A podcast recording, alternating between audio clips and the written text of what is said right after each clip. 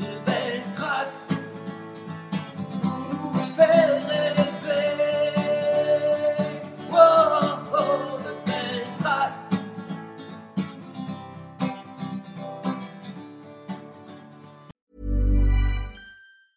Hiring for your small business? If you're not looking for professionals on LinkedIn, you're looking in the wrong place. That's like looking for your car keys in a fish tank. LinkedIn helps you hire professionals you can't find anywhere else, even those who aren't actively searching for a new job but might be open to the perfect role. In a given month, over 70% of LinkedIn users don't even visit other leading job sites. So start looking in the right place. With LinkedIn, you can hire professionals like a professional. Post your free job on linkedin.com/people slash people today.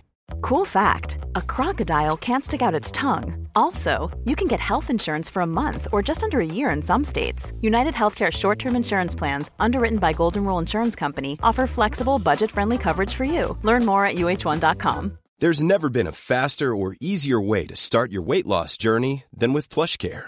PlushCare accepts most insurance plans and gives you online access to board-certified physicians who can prescribe FDA-approved weight loss medications like Wigovi and Zepbound for those who qualify.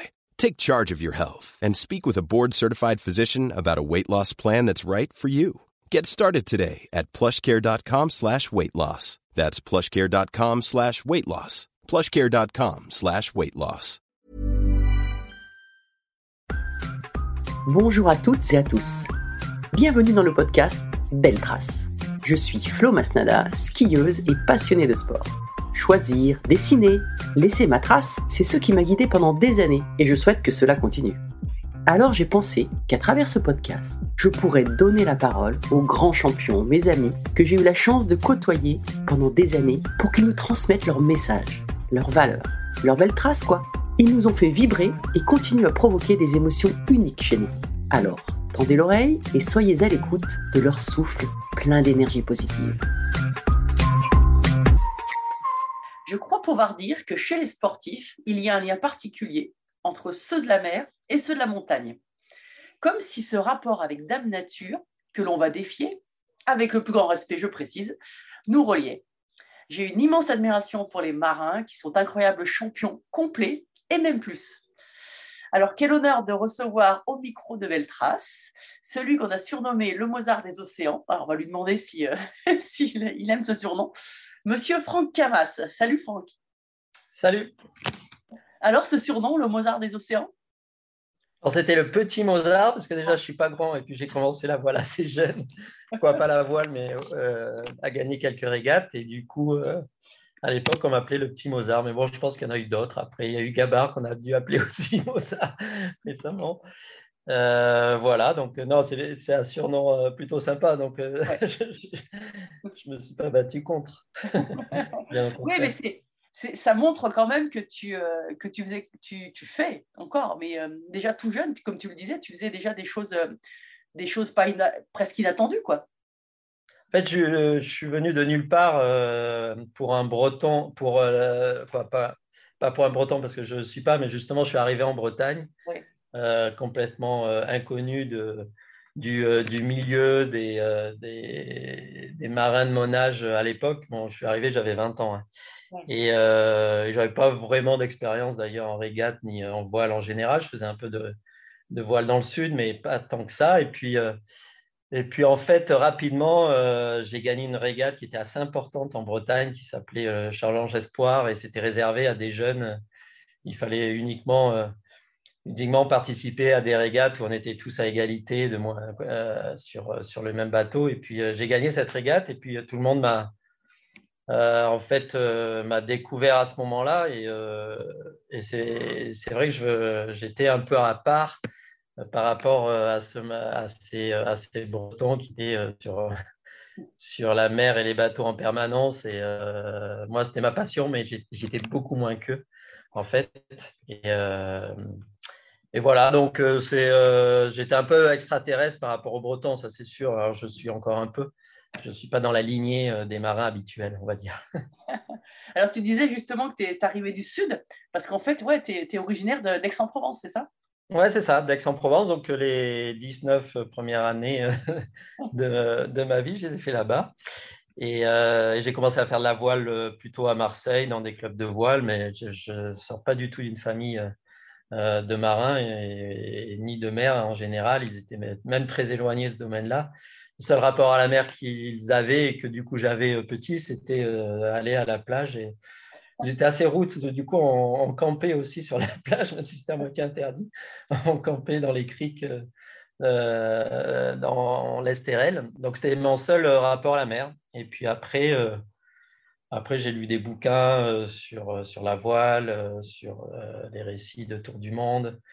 Et c'est ça qui m'a donné envie de, de, faire de la voile, mais de faire de la voile vraiment en école de voile au départ, parce que c'était le seul accès pour moi pour, euh, pour me mettre sur un pont d'un bateau. Quoi.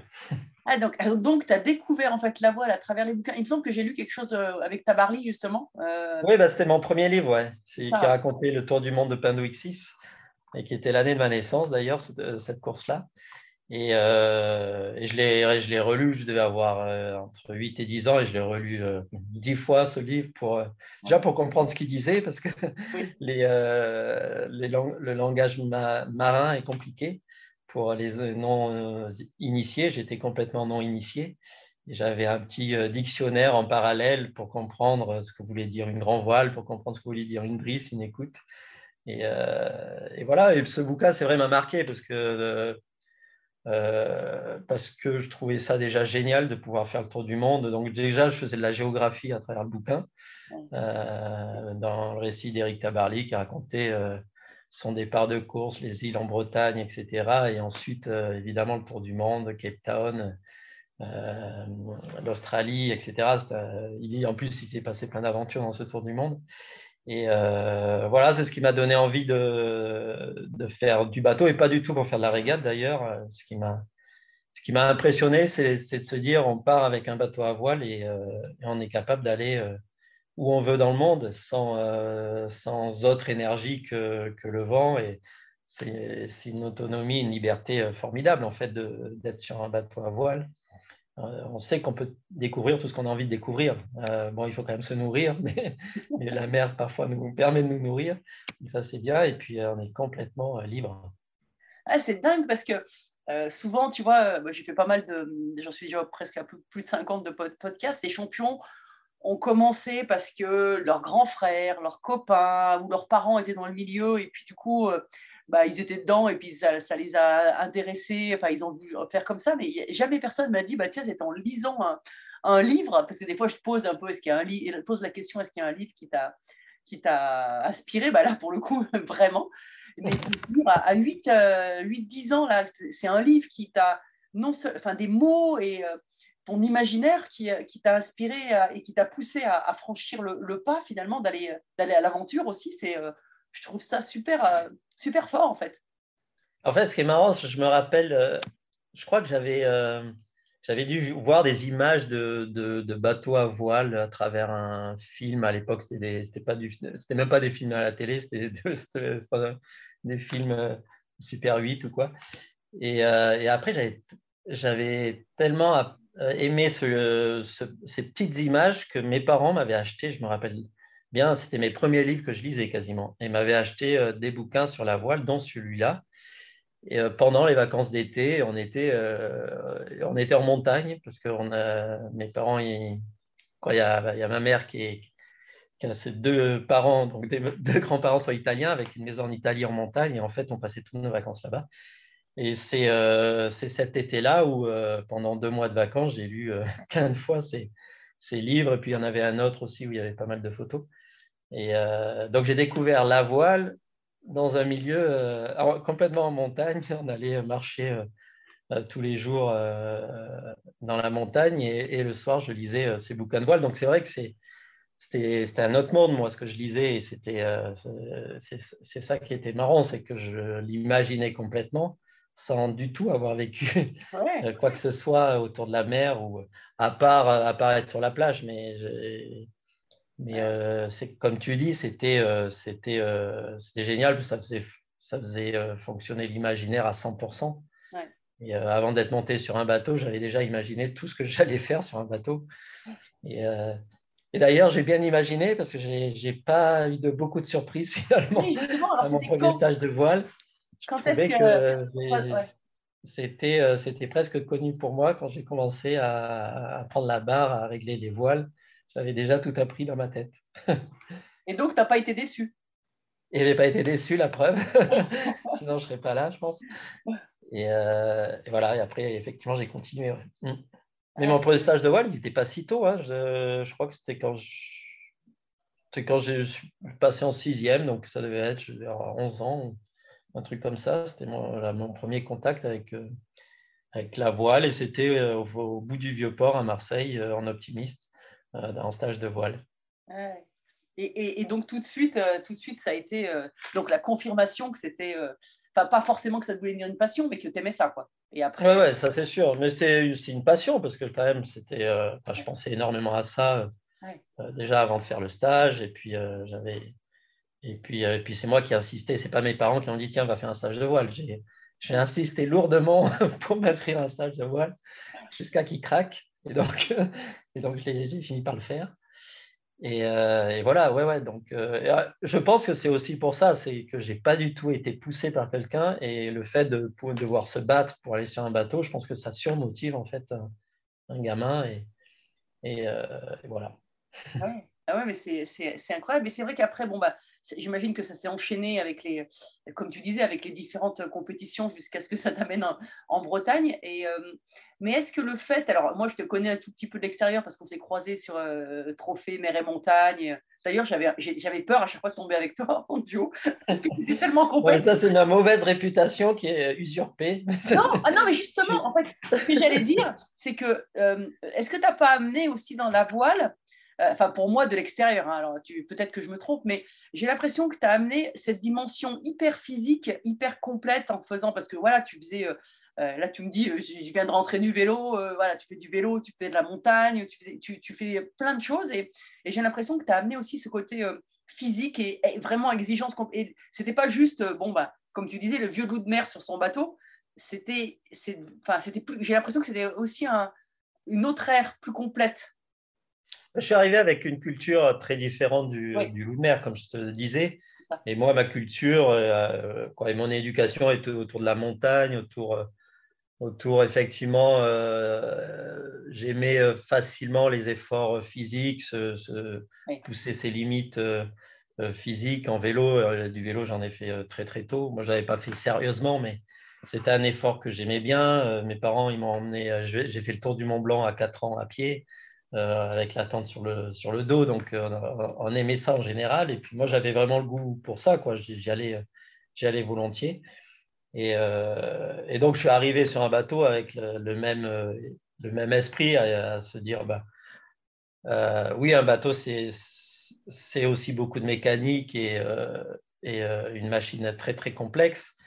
Mais en même temps, en même temps la, la partie sportive, elle existe. Alors, c'est difficile parce que des fois, on est submergé par cette partie euh, mécanique où on doit préparer le bateau, etc. Et on oublie que, que le bateau, il, se déplace parce qu'il y a, un homme ou une femme à bord. euh, Et, euh, et cet homme et cette femme, c'est c'est lui qui va, qui, va, qui va bien utiliser le bateau. Donc, on a beau avoir un bateau parfait, si on l'utilise mal, évidemment, on ne fait pas grand-chose avec. Donc, donc, ça veut dire qu'il faut prendre les bonnes décisions, ça veut dire qu'il euh, qu'il faut être endurant, ça veut dire que euh, il faut choisir ses, ses moments de sommeil parce que le, le sommeil, hein, euh, comme on doit naviguer 24 heures sur 24 quand on part faire une traversée, c'est quelque chose qui est très limitant.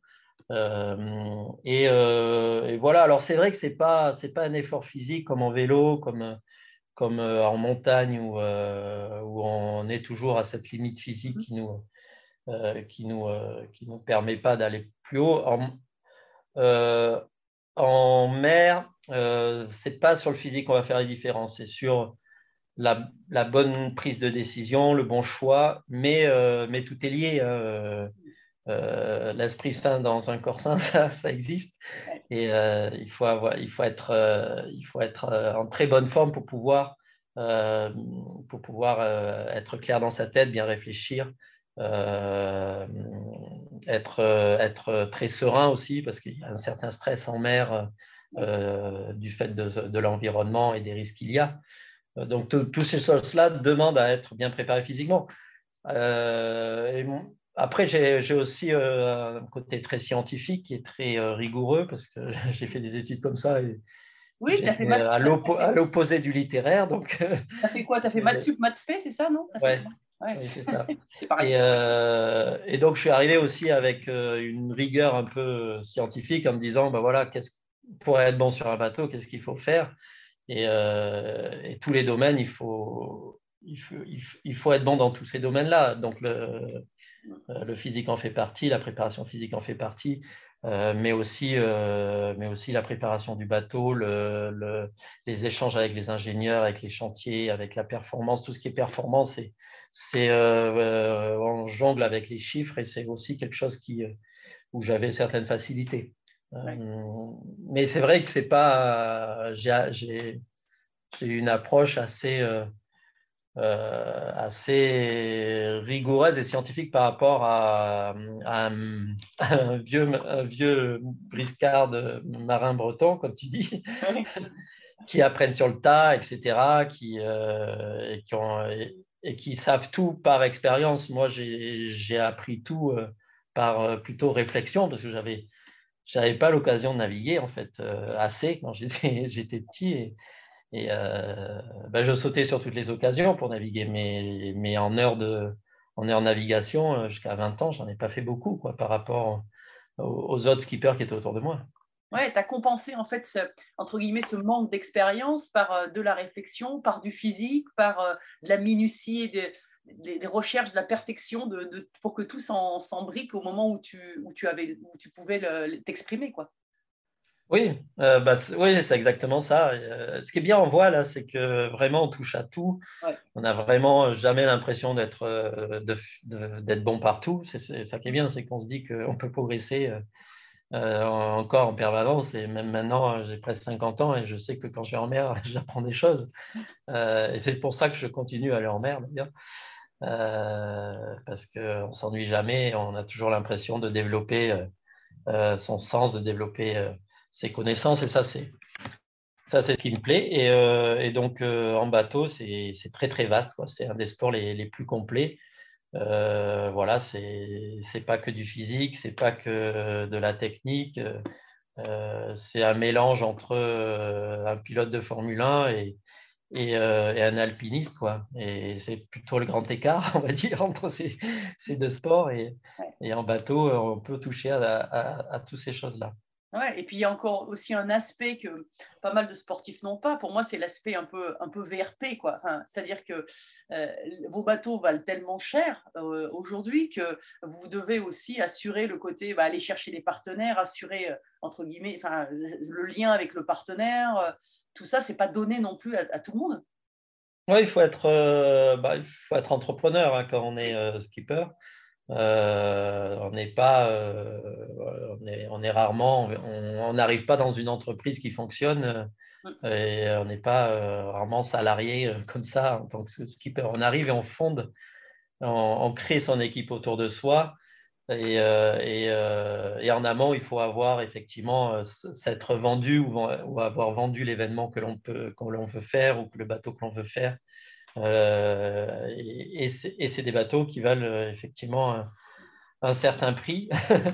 Euh, et, donc, il faut, il faut réussir à, convaincre des partenaires que l'investissement qu'ils vont faire est, est, bénéfique pour eux et que le retour sur investissement, alors c'est beaucoup de, de l'image et, et, et, des relations ou en interne ou de l'image en externe aussi, évidemment, pour le grand public. Euh, tout ce qu'on peut faire autour d'une course de voile et d'une histoire que l'on va, que l'on va créer euh, à travers, euh, à travers notre, voilà, nos, traversées. Quoi. ouais, bah ouais non, mais ça fait partie. Et tout à l'heure, tu parlais aussi du côté technologique aussi. Et ces dernières années, avec les arrivées des foils notamment, on a l'impression c'est plus forcément de la, du pilotage de. Enfin, c'est devenu vraiment du pilotage presque sur l'air. Vous volez maintenant aujourd'hui et c'est Est-ce que, est que toi, c'est un côté qui te. Bah, de toute façon, il faut faire avec, hein, j'imagine, aujourd'hui, tu n'as pas le choix. Mais est-ce que c'est un côté aussi. Une, je pense que c'est une évolution aussi normale bah, en fait, euh, nous, notre, euh, notre métier, c'est de trouver toujours les moyens d'aller le plus vite possible, euh, alors sans moteur, c'est ce qui est bien, avec, avec, un, avec le vent et, évidemment freiné, freiné par la mer et poussé par le vent. Et on essaye d'être le moins possible freiné et le plus, le plus possible poussé. donc, on, on, améliore effectivement tout ce qui se passe sous le bateau et les foils en font partie. Euh, mettre un foil dans l'eau, ça, crée une sustentation et le bilan traîné est bien meilleur que si on était euh, juste euh, avec la coque seule. Donc, c'est ça le principe. Alors, des foils, il y, a, il y a 25 ans, il y en avait déjà. au siècle dernier, sur les trimarans, il y en avait déjà, mais, mais ils ne sustentaient pas à 100% le bateau, mais parfois on pouvait sustenter à 80%, et c'était des vrais boosters. Euh, aujourd'hui, le fait de vraiment euh, voler complètement, c'est euh, d'ailleurs suite à la Coupe de qui a, poussé dans ce domaine-là, parce que les règles ont, permis de pousser dans ce domaine-là. Il faut savoir que chaque course, on a quand même des règles assez strictes. Et, c'est aussi pour ça qu'il n'y a pas eu peut-être des foilers comme on a aujourd'hui il, y a, il y a 15 ans, parce que les, les règles l'interdisaient. Mais à partir du moment où ça s'est ouvert, des équipes avec beaucoup de puissance financières, mais, mais, euh, mais, du coup euh, technologiques, ont développé, ont développé ces, ces concepts-là. et donc, moi, en tant que skipper, je suis, je suis, ravi parce que, de toute façon, si on a des moyens d'aller plus vite, on, on, s'engouffre dans ces nouvelles technologies, on y va à fond. Et ça permet, en plus de se renouveler et de, comme je te disais, de ne pas euh, de ne pas s'ennuyer sur, euh, sur, sur, une technologie qu'on maîtrise beaucoup. Et donc, à chaque fois qu'il y a des nouvelles technologies comme celle-là, nouvelles façons de naviguer, on se doit de, de réapprendre et c'est ça qui est, qui est, intéressant. Évidemment, nous, plus, plus ça progresse, plus on va vite. Donc, ça crée aussi en parallèle des sensations euh, qui sont de, de plus en plus fortes. Donc, donc c'est quand même un cercle vertueux euh, un réapprentissage, des nouvelles expériences et de nouvelles sensations. Euh, l'échelle du monde qui, euh, qui diminue aussi. Euh, maintenant, on est capable, et c'est presque la norme, de faire des transatlantiques en une semaine, entre 5 et 7 jours, quand, on voit les, les, gros multicoques de l'autre côté de, de l'Atlantique. Donc, c'est quand même assez fabuleux de se dire qu'on a, raccourci le monde à ce point-là avec les bateaux à voile. Et euh, voilà, donc euh, euh, c'est plutôt motivant de faire partie de, cette, de, de, de, ce chemin-là et de, et de voilà d'aller avec les autres skippers dans, dans, des, dans ces découvertes. Je trouve ça, je trouve ça marrant. Et, et, et à chaque fois qu'on conçoit un bateau, moi j'ai eu la chance de, de, de, concevoir avec des architectes, avec, avec mes sponsors. On a six bateaux, neuf. Euh, c'était des monocoques, des multicoques, des bateaux qui volent, des bateaux pour la Coupe America. Et la partie d'ailleurs de conception euh, à partir d'une feuille blanche, bon, avec un règlement, mais à partir d'une feuille blanche, c'est aussi une partie qui, me passionne. Euh, et là, ça n'a rien à voir de. Euh, c'est pas, du sport, hein. on, est, derrière un écran d'ordinateur et on, fait du brainstorming et on, essaye d'avoir une idée qui, va, être meilleure que, la concurrence. Et euh, ensuite, il va falloir le prouver quand, on a construit le bateau. Mais euh, cette partie-là est aussi euh, fabuleuse parce qu'on on est, vraiment, on est vraiment dans la peau d'un ingénieur il y, a, il, y a, il y a un siècle qui, qui, qui, créait la première voiture et qui, et qui voulait la faire progresser en permanence. Je trouve ça génial de, dans le bateau, puisque chaque bateau est un prototype, chaque bateau, tu peux faire quasiment ce que tu veux. Euh, et euh, d'être très inventif là-dessus, je trouve ça passionnant. Voilà, donc c'est aussi une des parties qui m'intéresse dans la voile. Mais en fait, quand, quand je t'écoute et quand je regarde aussi tout ton parcours, euh, parce que j'ai révisé quand même avant de, d'avoir. Merci. je, alors moi, en ski, j'adorais faire toutes les disciplines. Je faisais du slalom à la descente, j'aimais la polyvalence. Mais quand je regarde toi, je me dis mais c'est dingue en fait. Qu'est-ce que tu n'as pas essayé? Parce que comme tu disais, bon, tu as commencé bon, un peu comme tout le monde à l'optimisme, mais, mais c'est vrai que tu as fait euh, les courses. euh, alors, c'est vrai qu'on on la voit en plus, a- des fois, ça- on a un peu du mal à. Il y a beaucoup de choses, il y a beaucoup de choses. Ah bah ouais, parce les, les, euh, les courses par étapes, euh, les courses en équipage, les courses en solitaire, les monocoques, les multicoques, les, enfin, franchement, des fois, on ne on sait plus trop. Mais en tout cas, je crois que tu as tout fait. hein. Et la Coupe de l'Amérique aussi, du coup. Euh, qu'est-ce, que, qu'est-ce que tu n'as pas fait, en fait? J'ai tout fait sauf euh, le Vendée Globe, parce qu'on me pose toujours souvent la question. Ok. J'ai pas fait le Vendée Globe.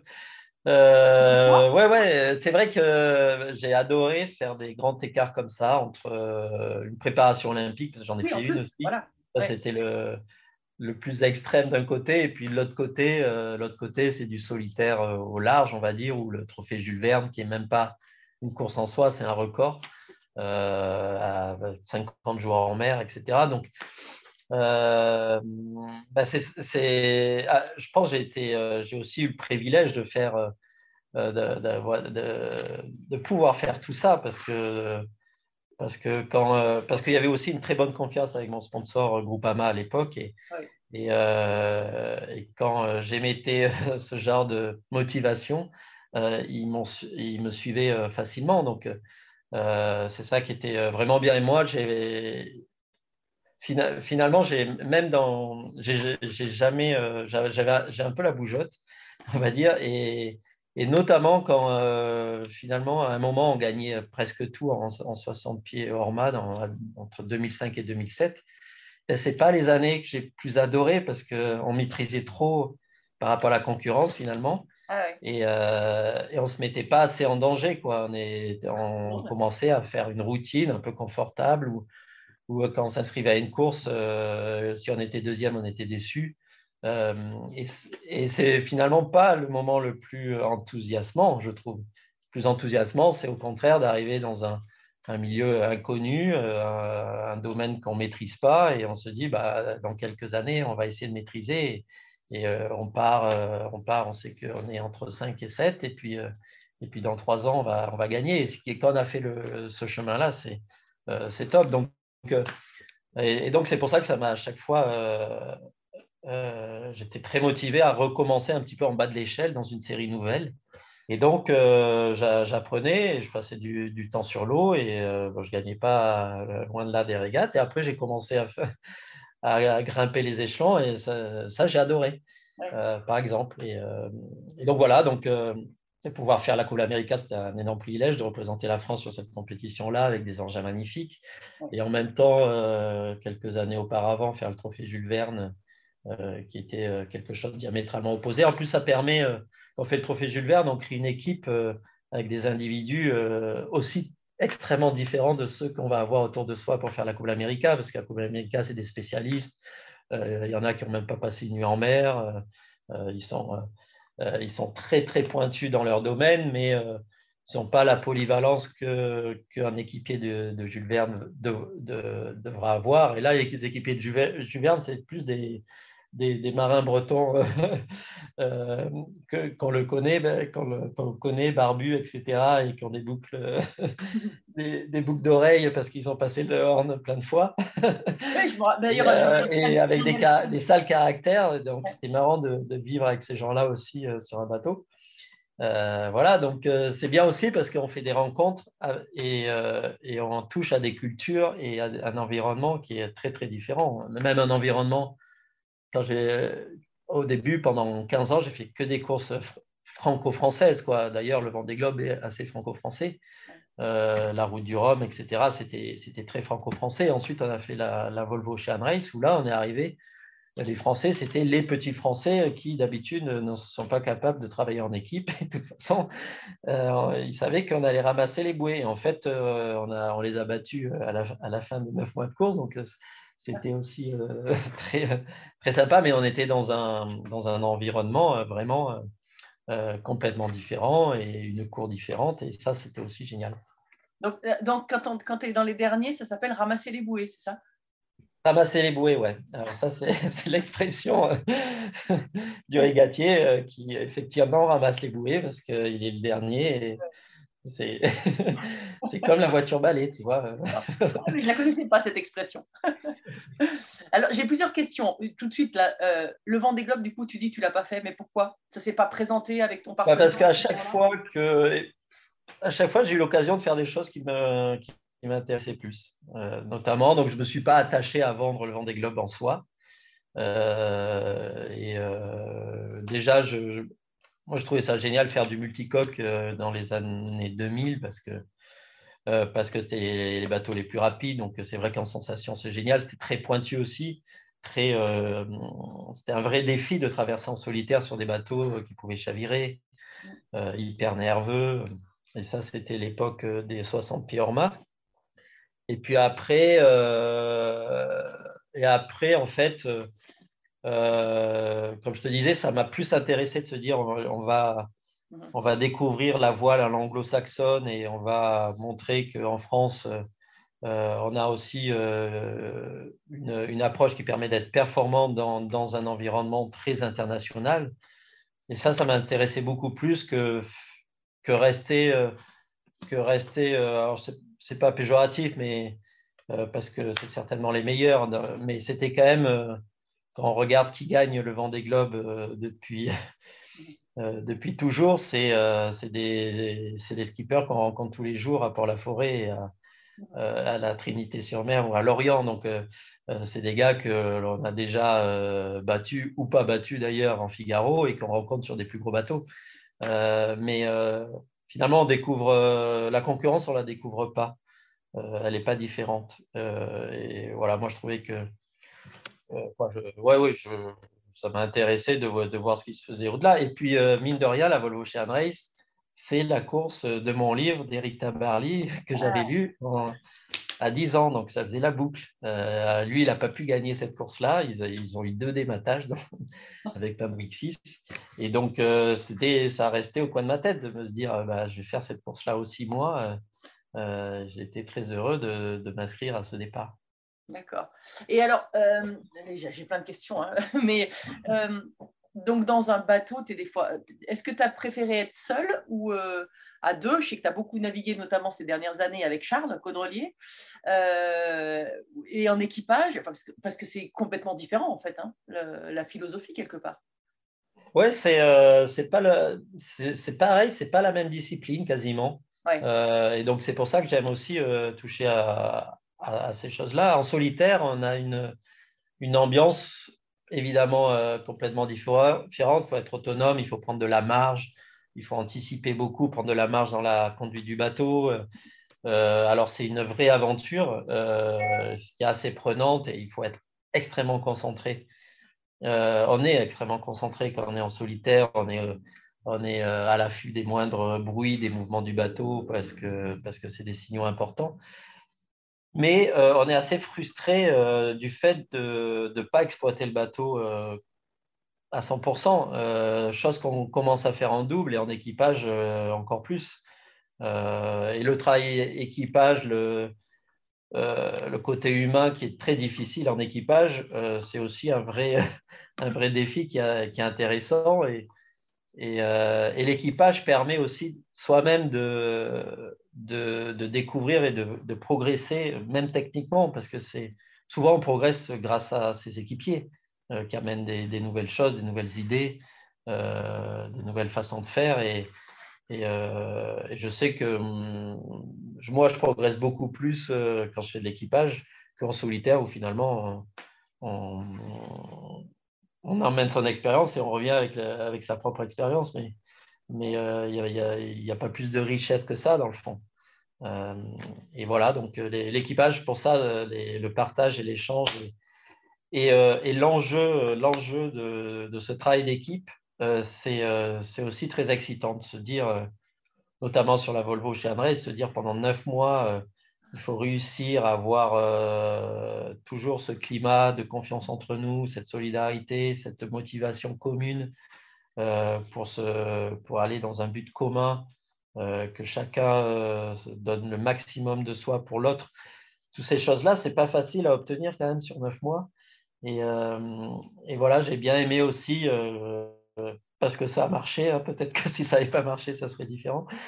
arriver au bout avec, cette victoire, c'était très très fort. Et je pense que ça reste une des victoires les, les plus belles que j'ai pu faire. Ah ouais, bah, j'allais justement te demander qu'est-ce que tu, quel est dans, dans, tout, dans toute cette carrière que tu as les, plus gros souvenirs, les plus forts souvenirs? Ouais, donc oui, c'est bah, cette Volvo Ocean Race, contrairement à Vendée Globe, ça reste un tour du monde, mais tu fais un, tour un vrai tour du monde dans le sens où déjà tu passes neuf mois et tu vas dans, et tu t'arrêtes dans les pays. Euh, tu vas en Asie, notamment euh, en Moyen-Orient. Euh, c'est pas que un tour de l'Antarctique. Donc, tu as vraiment l'impression au bout de neuf mois d'avoir fait le tour du monde déjà, d'une part. Euh, et, ce qui est génial, c'est que bah, tu t'arrêtes euh, à l'escale et après, tu repars tous ensemble. Donc, c'est comme si euh, tu avais neuf routes du Rhum, parce que chaque escale, c'est bien aussi long, même plus long qu'une route du Rhum. Hein. C'est deux semaines ou trois semaines de course. Donc, donc c'est neuf courses qui s'enchaînent comme ça. Ah bon, après, il y, a, le classement général avec des points, mais, mais chaque, chaque étape est une vraie course, un vrai événement à part entière. Euh, et, voilà, donc ça, euh, ça c'était une course de longue haleine avec, euh, voilà, c'est un projet qui a duré quatre ans avec deux bateaux. C'était un gros projet. C'était mon premier gros projet dans le sens où les courses françaises en, Norma, on était, on était moins de 10 personnes, on va dire, dans le team. là, à un moment, on était 40-50 personnes parce que déjà, ces courses en équipage, parce qu'il y, a une logistique très, très lourde, parce qu'il y, y, a un bateau neuf qui est qui est euh, très euh, quoi, qui euh, qu'il faut développer en permanence. Donc c'était c'était une belle une belle entreprise quoi. et un beau travail un beau travail d'équipe à long terme, une victoire au bout. Donc en fait l'histoire a, été et complexe et et, et c'était jouissif à la fin d'arriver après trois ans de travail devant tout le monde. ah ouais, c'est clair. Mais, et, donc, vous, tu es parti avec une équipe, tu disais euh, au moins neuf mois, sans, parler de, toute la prépa et tout avant. Euh, y a, on parle souvent des bons moments, des moments forts, mais est-ce qu'il y a aussi des moments, enfin, j'imagine qu'il y a aussi des moments difficiles, et est-ce que tu as dû te séparer à un moment de, certains équipiers parce que ça allait pas dans le. Tu, tu peux être trompé sur. Euh, qui rentraient pas dans le, dans le projet d'équipe? Ouais, alors il y en a qui il a fallu discuter avec eux pour un peu recadrer. Il y a eu des moments, euh, forcément sur neuf mois, il y a des moments où euh, on est un peu au creux de la vague, où les choses ne se passent pas bien en termes de résultats. Euh, donc il y, a, toujours chez certains, il y a des profils qui, ont plus tendance à, à descendre le moral qu'à remonter le moral. C'est très facile de descendre le moral d'une équipe, de râler, etc. En plus, les Français sont très forts à râler. Euh, on avait quelques étrangers à bord. et, euh, et, donc, euh, le rôle du skipper, c'est souvent ça, c'est un peu donner, donner la bonne note, la, bonne, la bonne communication. Il ne faut pas faire trop de communication, mais par contre, il faut il, faut, euh, il faut réussir un peu à, à gommer euh, d'ailleurs et les, et les moments d'euphorie, parce que les moments d'euphorie où on croit qu'on est les meilleurs du monde, parce qu'on vient de gagner un truc, c'est très dangereux, parce que, parce que le monde progresse autour de soi, et si on commence à être immobile, même si on est devant, ça ne va pas durer longtemps. Et les moments de, effectivement, de, de baisse de régime général, parce que là, il peut y avoir, euh, il peut y avoir un, cercle euh, vicieux quoi, euh, qui, qui, va très vite dégrader. Quoi. Dans une équipe, il suffit que deux personnes entendent la, même chose de deux personnes différentes et puis, et puis le, le, moral peut baisser très très vite. alors que, alors que l'information, elle est unique à l'origine. C'est l'effet de groupe qui, qui, est très dangereux. Alors moi, je n'étais pas content, mais en même temps, en même temps, il y a eu des trucs vachement positifs euh, dans l'étape. On a fait, euh, on a fait euh, sur deux jours la meilleure moyenne. Quoi. Donc, on, avait, on, sentait qu'on avait la capacité de faire vraiment bien, qu'on ne on s'était pas trompé de bateau. Et ça, c'est sur la première.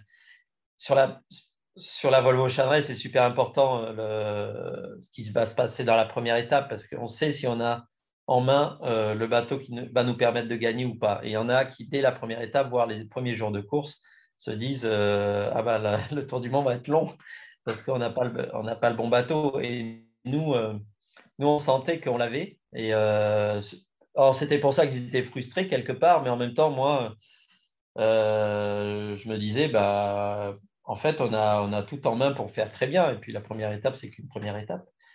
Et donc, ouais, j'ai senti frustré. J'ai parlé avec, individuellement avec chacun il y en avait qui, voilà, il y avait une mauvaise compréhension. Euh, ils pensaient que euh, qu'ils étaient euh, quoi, qu'ils étaient mal, qu'ils s'auto mal valorisés, je pense. Et et voilà, je leur, je, sais pas, je sais pas, mais ce qui est sûr, c'est que leur morale était à nouveau au beau fixe au départ de la deuxième. Euh, à la deuxième, on est resté, euh, on aurait pu gagner l'étape. Bon, on a, fait, euh, on a fait une petite erreur à la fin tactique, mais, mais pas trop imputable. Et, voilà, et la confiance, elle, est allée de mieux en mieux. Et après, c'est parti. Il nous est arrivé encore d'autres problèmes, puisqu'on a dématé au large de l'Uruguay sur une étape où on était en tête. Euh, mais à, chaque fois qu'il nous arrivait des choses, on, les, traversait, ça nous rendait plus forts. Et, euh, et, je pense que ça, que tout le monde a été sensible à, ça, à cette impression que rien ne pouvait euh, nous arrêter. et que la machine, plus elle avançait, quoi, la machine, l'équipe, plus la machine était forte. Quoi.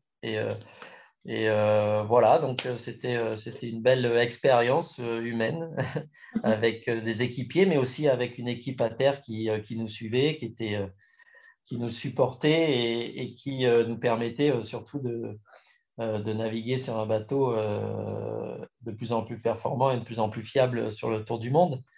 voilà, donc c'était une très belle expérience, cette, cette Volvo Ocean Race, épuisante, mais mais euh, moi, je suis jamais épuisé, donc ça, ça va. mais... c'est un peu hyperactif, tu sais, c'est le mot à la mode, mais je pense qu'effectivement, tu un peu hyperactif. Mais justement, tu t'es, toi, tu, pendant ta carrière, tu t'es entouré de, de, de conseils, de, de, prep physique, de prep mental. Là, tu parlais de fais du management, en fait, hein, d'équipe, vraiment que tu fais, euh, de coach, quoi. C'est, c'est, du coaching. Donc, euh, tu t'es. Oui, bah, c'est, après, c'est natu... je pense que c'est naturel. C'est comme. D'accord j'ai discuté, oui, avec euh, des préparateurs mentaux. J'ai pas, j'ai pas eu l'impression. Euh, bah, je pense que c'est bien, c'est bien d'échanger. Ils ont eu des, des, des, visions, des petites règles qu'il faut, des fois qu'il faut garder en, mémoire, mais. Euh, mais je pense que le management d'équipe, je l'ai appris sur le, sur le bateau et, auprès de mes équipiers. Et je pense que ce qu'il faut, ce qu'il faut vraiment euh, auprès de ses équipiers, c'est savoir s'adapter à chaque individu et de, et de, de prendre, euh, de prendre leurs qualités et, de, et leurs défauts. Tout le monde a des défauts, moi le premier. Et, et je pense qu'on travaille ou on recrute quelqu'un ou un équipier pour ses qualités et rarement pour ses défauts. Quoi. Je veux dire, ce qu'il faut, c'est vraiment voir les qualités de. Et c'est là-dessus que j'appuyais. Et je pense que en retour, ils étaient, euh, ils étaient heureux de sentir ça. C'est que c'est qu'ils se sentaient, euh, ils, ils, sentaient leur, leur qualité euh, mise en avant, je pense. Et, et, et, donc, ils étaient valorisés de fait. et c'est comme ça que ça, je pense que ça a bien fonctionné. C'est que je j'arrive facilement à déléguer quand, quand, la confiance s'installe. Et, et, euh, après, c'est euh, assez, assez robuste, je pense, euh, les liens qu'on peut avoir dans un équipage. dans, tes dernières expériences, là, j'ai lu la complicité que tu as nouée avec, avec Charles Caudrelier, qui, et tu disais, bah, de toute façon, que ce soit lui ou moi sur le bateau, j'ai l'impression que c'est, on se comprend tellement que, que quand c'est mon quart, enfin voilà, et on, il n'y a pas de problème, quoi. Ça, je ne me pose aucune question. Oui, alors le double, euh, c'est encore différent, effectivement. C'est un peu plus facile parce c'est un peu plus facile si euh, le couple fonctionne bien. Euh, et, et, le couple, plus le, couple est vieux, et plus c'est quelque part c'est facile parce qu'on parle de, on parle de technique, on connaît le caractère de l'autre, le, mauvais caractère de l'autre par moment quand il est fatigué, etc c'est des choses où il faut pas. On sait qu'on s'en tiendra par rigueur. Euh, quand il y a des mots déplacés, euh, il peut y en avoir, quoi. Pas, c'est même pas des mots déplacés, ça peut être un ton, etc., qui est, qui est, peut-être déplacé, mais ce que je veux dire, c'est qu'on on a, on a la, confiance euh, et, et, du coup la solidarité qui en découle dans, quand on fait un travail à deux et, et, euh, naturel parce que parce qu'on on s'est choisi hein, quelque part. Euh, on ne choisit pas notre binôme euh, comme ça la veille de, la régate. Et si, si on part ensemble, c'est qu'on sait que ça va fonctionner. Et c'est un peu vrai aussi pour les équipages sur les Tours du Monde. Il y a, où, il y a eu, où il y a eu des gens qui ont quitté et des gens qui sont venus dans, dans l'opération Volvo Ocean Race, ça a été avant le départ. Parce qu'avant le départ, on a vécu un an et demi déjà ensemble à, à s'entraîner et préparer le bateau. Et là, il y a eu, euh, il y a eu des divergences de points de vue et il y a eu quelques, quelques équipiers qui, euh, qui sont partis, qui ont choisi d'autres bateaux ou qui n'ont même pas fait la course pour certains. Euh, vaut mieux que ce soit avant en même temps. Hein? Vaut mieux qu'ils partent avant. Voilà, exactement. Et hum, voilà, et, et, et, les équipiers, les équipages, les, les doubles, c'est pas un skipper qui choisit son équipier, hein. c'est aussi son l'équipier qui choisit son skipper. Et donc, euh, cette, euh, cette, confiance dans l'autorité du skipper, parce que le skipper, il faut qu'il ait une certaine autorité. L'autorité, elle est nécessaire au bon fonctionnement d'un équipage. C'est pas un gros mot euh, d'être, d'avoir une autorité. Et il faut qu'elle soit, il faut qu'elle soit évidemment tout à fait naturelle, pas, pas artificielle. Euh, comme, euh, comme les mauvais chefs euh, peuvent l'être.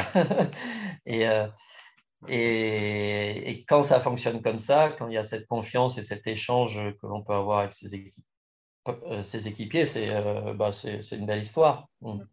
Et toi, tu as déjà été équipier ou as ouais, ouais. ouais, j'ai déjà été équipier. Alors, c'est vrai que tout le monde a l'habitude et, des fois, c'est pas facile parce que je réagis des fois pas en équipier, mais, je, peux prendre des décisions qui ne sont pas les miennes normalement. Euh, mais bon, euh, sur les équipages, tous les équipages fonctionnent un peu, différemment. Un peu différemment. C'est, euh, et il n'y a pas, finalement, il n'y a pas une recette unique pour, pour le fonctionnement. Hein. Je pense que c'est dépendant un peu de, du groupe d'individus que l'on a. Il y en a où il faut que ça soit beaucoup plus carré, hiérarchisé. D'autres D'autres, ça peut être très euh, horizontal comme, euh, comme fonctionnement et ça fonctionne, ça fonctionne aussi très bien. Euh, donc, il faut savoir s'adapter surtout. La vérité, c'est que l'intelligence d'une personne, c'est dans sa capacité à s'adapter, à être ouvert, à, changer son fusil d'épaule si, si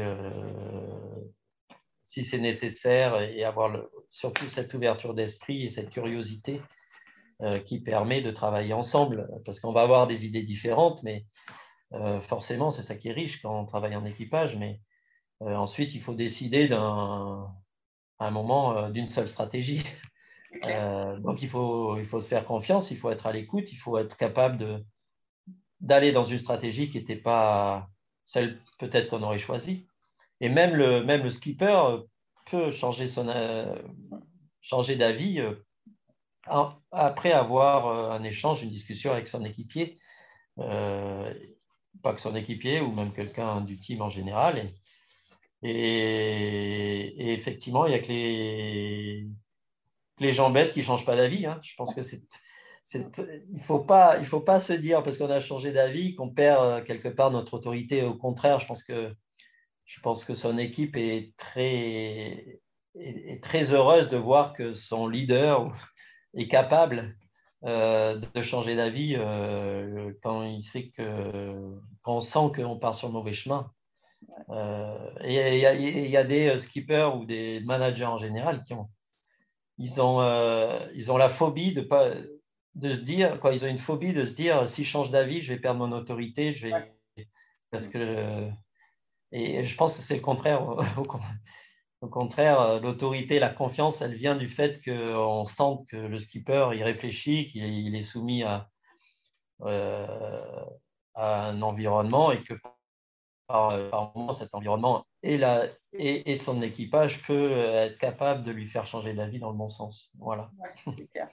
Et est-ce que dans ta, dans ta, carrière, tu as rencontré beaucoup de, de, sportifs et de skippers, bien évidemment, ou d'autres personnes qui, est-ce qu'il y en a en particulier qui t'ont inspiré ou qui, euh, qui t'ont amené des, des, des choses avec, avec lesquelles, enfin, qui t'ont ouais, qui t'ont inspiré, quoi, tout simplement? Euh, Oui, il y en a plein. Après, un seul, euh, c'est leur parcours. Même sans les connaître, des fois, je, ouais. je, sais pas, je, je, lis des histoires, des parcours de, de vie, des montagnards, des, euh, des bouquins de montagnards. J'en ai lu quelques-uns. Je trouve ça, euh, dans les années 60-70, ce qu'ils étaient capables de faire, les alpinistes, à l'époque où ils avaient encore des pulls en laine et, et qui passaient une semaine sur les parois. Euh, je trouve que je trouve qu'on n'atteint pas aujourd'hui ces, limites-là. Donc, euh, ouais, il y a, y, a, y a des rencontres, effectivement, des montagnards souvent, euh, parce que je pense qu'on se comprend ouais. facilement. On est, on est toujours confronté quelque part à la nature et à l'environnement où il y a un certain risque. le fait de maîtriser et d'être très humble vis-à-vis -vis de cet environnement, c'est quelque chose que l'on a en commun. Euh, et donc, euh, c'est pas forcément chez les marins que j'ai eu plus d'inspiration, c'est dans d'autres sports et il y a des transpositions qu'on peut faire aisément avec ce que l'on vit en mer. Oui, c'est clair. Et alors, tu as, quand même eu, euh, as quand même eu une grosse blessure il n'y a pas si longtemps, une fracture tibia péronée. Euh, c'est pas commun finalement en voile d'avoir des, des, des, blessures comme ça. Euh, comment tu as. Ça, c'est dû au foil. c'est ça. C'est le bateau était en vol et je suis tombé. Ouais. Et, euh, ouais, bon, là, c'était. Euh, ça m'a permis de ne pas aller au bout de ma campagne olympique, Ah, déjà, d'une part, parce que ouais. trois mois après, il y avait les qualifications. Bon, je ne sais pas si j'aurais été qualifié, mais si on aurait été, parce qu'on était deux. Mm -hmm. euh, oui, bah écoute, ça arrive. ouais. J'ai pris ça. Bah, quoi, il ne faut pas regarder ce qui s'est passé avant, ça ne sert à rien. Donc, euh, j'ai eu la chance certainement de tomber avec des bons chirurgiens qui m'ont réparé tout ça. Ouais. Et euh, autant dire, j'étais motivé pour, pour battre le record du monde de celui qui se récupère le plus vite. et, euh, et, deux mois après, alors que c'était une fracture ouverte, le pied qui pendait à côté, quand même, deux mois après, je refaisais du bateau. Hein, donc c'était. ouais, mais je me rappelle, c'est dingue. C'était bien. Et finalement, cette période-là, c'est marrant parce que tous les jours, on sent que ça progresse et, euh, et c'est assez enthousiasmant de voir comment on se répare vite. Au début, euh, évidemment, on ne se met même pas debout. Ensuite, on commence à poser un pied, pied par terre et au bout d'une semaine, euh, on commence presque à marcher. Quoi. Je veux dire, l'évolution, elle est finalement, elle est très, elle est, elle est géniale à ce moment-là. Donc, ouais, c'est plutôt des moments où, oui, ça fait mal, etc. On est handicapé, mais mais le fait qu'on progresse, on, on, se, on, se, sent vraiment fort. Quoi. Ouais. Et alors, t'en es où de ce projet euh, olympique, justement? Parce que, parce que ça va être à Marseille, quoi, en plus, Paris 2020. Ouais, mais là, euh, bah, je n'ai pas trouvé encore euh, de binôme euh, ouais. qui fonctionne. C'est des, des, projets où bah, il faut partir à deux avec, avec l'envie d'y aller à fond. Et, et bah, là, je sais, pour l'instant, je fais autre chose que du projet ouais. olympique. Effectivement, Marseille, ça m'aurait bien plu. Bah oui, ouais, c'est clair. Ouais. Là aussi, ça faisait la boucle. La boucle. Ouais, ouais, aussi, ouais. c'est vrai. Mais bon, on peut pas toujours, c'est pas toujours comme ça. Euh, on arrive à, pas loin à la fin du podcast. Je ne vais pas faire trop long non plus parce que, bon, évidemment, tu as toujours plein de choses à faire. euh, mon podcast s'appelle Belle Trace avec tous les plus grands champions euh, du sport. Donc, qu'est-ce que c'est pour toi une belle trace? Et tu peux me répondre une belle trace à ski. Hein, J'accepte aussi, il n'y a pas de problème. J'accepte tout. Ben, une belle trace pour moi, c'est d'une part, c'est regarder derrière soi, parce que la trace, elle n'est pas devant. Euh, et derrière soi, euh, une belle trace, ça doit être esthétique. Alors l'esthétisme, dans une trace de vie aussi, il peut y avoir un certain esthétisme. Ouais. Euh, et ouais, c'est important d'avoir une belle trace, mais en même temps, pas, je préfère regarder euh, devant soi où il n'y a aucune trace encore. Euh. J'en suis toujours là. Heureusement, quand je vais commencer à regarder mes traces, Euh, je pense que je serai trop à la retraite et c'est mauvais signe. Donc, donc voilà. Mais oui, c'est bien de se retourner et de, de, voir le chemin parcouru, mais, ce qui est encore plus passionnant, c'est le chemin qu'on a encore à parcourir. Voilà. Et pour l'instant, je ne me sens pas vieux, donc c'est bien. mais, mais, ça te correspond bien comme, comme définition, ça te correspond bien, je crois. mais écoute, merci beaucoup en tout cas, Franck. C'était un, un, un très beau moment de Là, on a, on a, bien voyagé avec toi. C'était, euh, c'était très bien et très instructif aussi humainement. Quoi. Je trouve que c'est, euh, c'est ce qui est bien avec, les, avec ces projets comme ça, euh, ces marins. je trouve que c'est. ouais, c'est, vous n'êtes pas tout seul, quoi, vraiment sur le bateau, c'est clair. pas du tout. Et on n'est pas tout seul à terre avant de partir aussi. ouais, c'est clair. C'est encore. Il y en a plus qui restent effectivement, qui certaines pourraient se sentir frustrés, mais mais en même temps, on sent qu'ils vivent, euh, ils vivent ce qui se passe sur l'eau comme si c'était eux. C'est ça qui est top dans les. Dans ces... On est entrepreneur, on a quand même une, une chance incroyable de, de, travailler avec des gens qui sont passionnés euh, du bas de la chaîne euh, en haut, quoi. Du, du peintre qui, est, qui, est, qui, peint le bateau et qui, qui, se demande comment aller plus vite en peignant mieux ou avec une meilleure peinture. Euh, il a le même esprit que, que, celui que le skipper qui est à la barre, quoi. Et euh, c'est génial d'avoir euh, des équipes comme ça autour de soi qui nous permettent de naviguer. Ouais, bah, de toute façon, c'est indispensable. Bah, super, merci beaucoup, Franck. Merci à toi, c'était très sympa. Merci à tous, chers auditeurs passionnés. Vous savez qu'en ski, on récompense les jeunes skieurs avec des étoiles. Alors, si ce podcast vous a plu et que vous voulez continuer à suivre les belles traces et à le faire découvrir aux amis, mettez non pas 3, mais 5 étoiles. Et pensez à écrire un petit commentaire pour m'aider à progresser et à dévaler les pistes encore plus vite. Allez, tchuss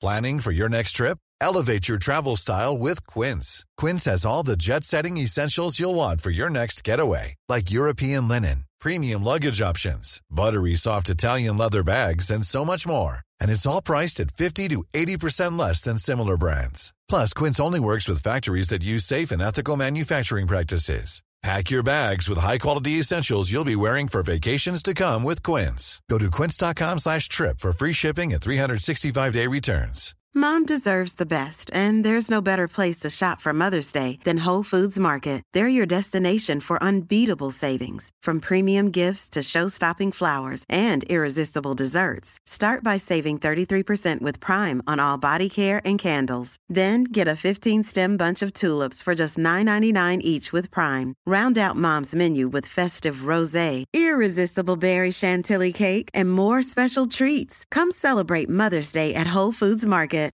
When you need mealtime inspiration, it's worth shopping Kroger, where you'll find over 30,000 mouthwatering choices that excite your inner foodie. And no matter what tasty choice you make, you'll enjoy our everyday low prices, plus extra ways to save, like digital coupons worth over $600 each week. You can also save up to $1 off per gallon at the pump with fuel points. More savings and more inspiring flavors make shopping Kroger worth it every time. Kroger, fresh for everyone. Fuel restrictions apply.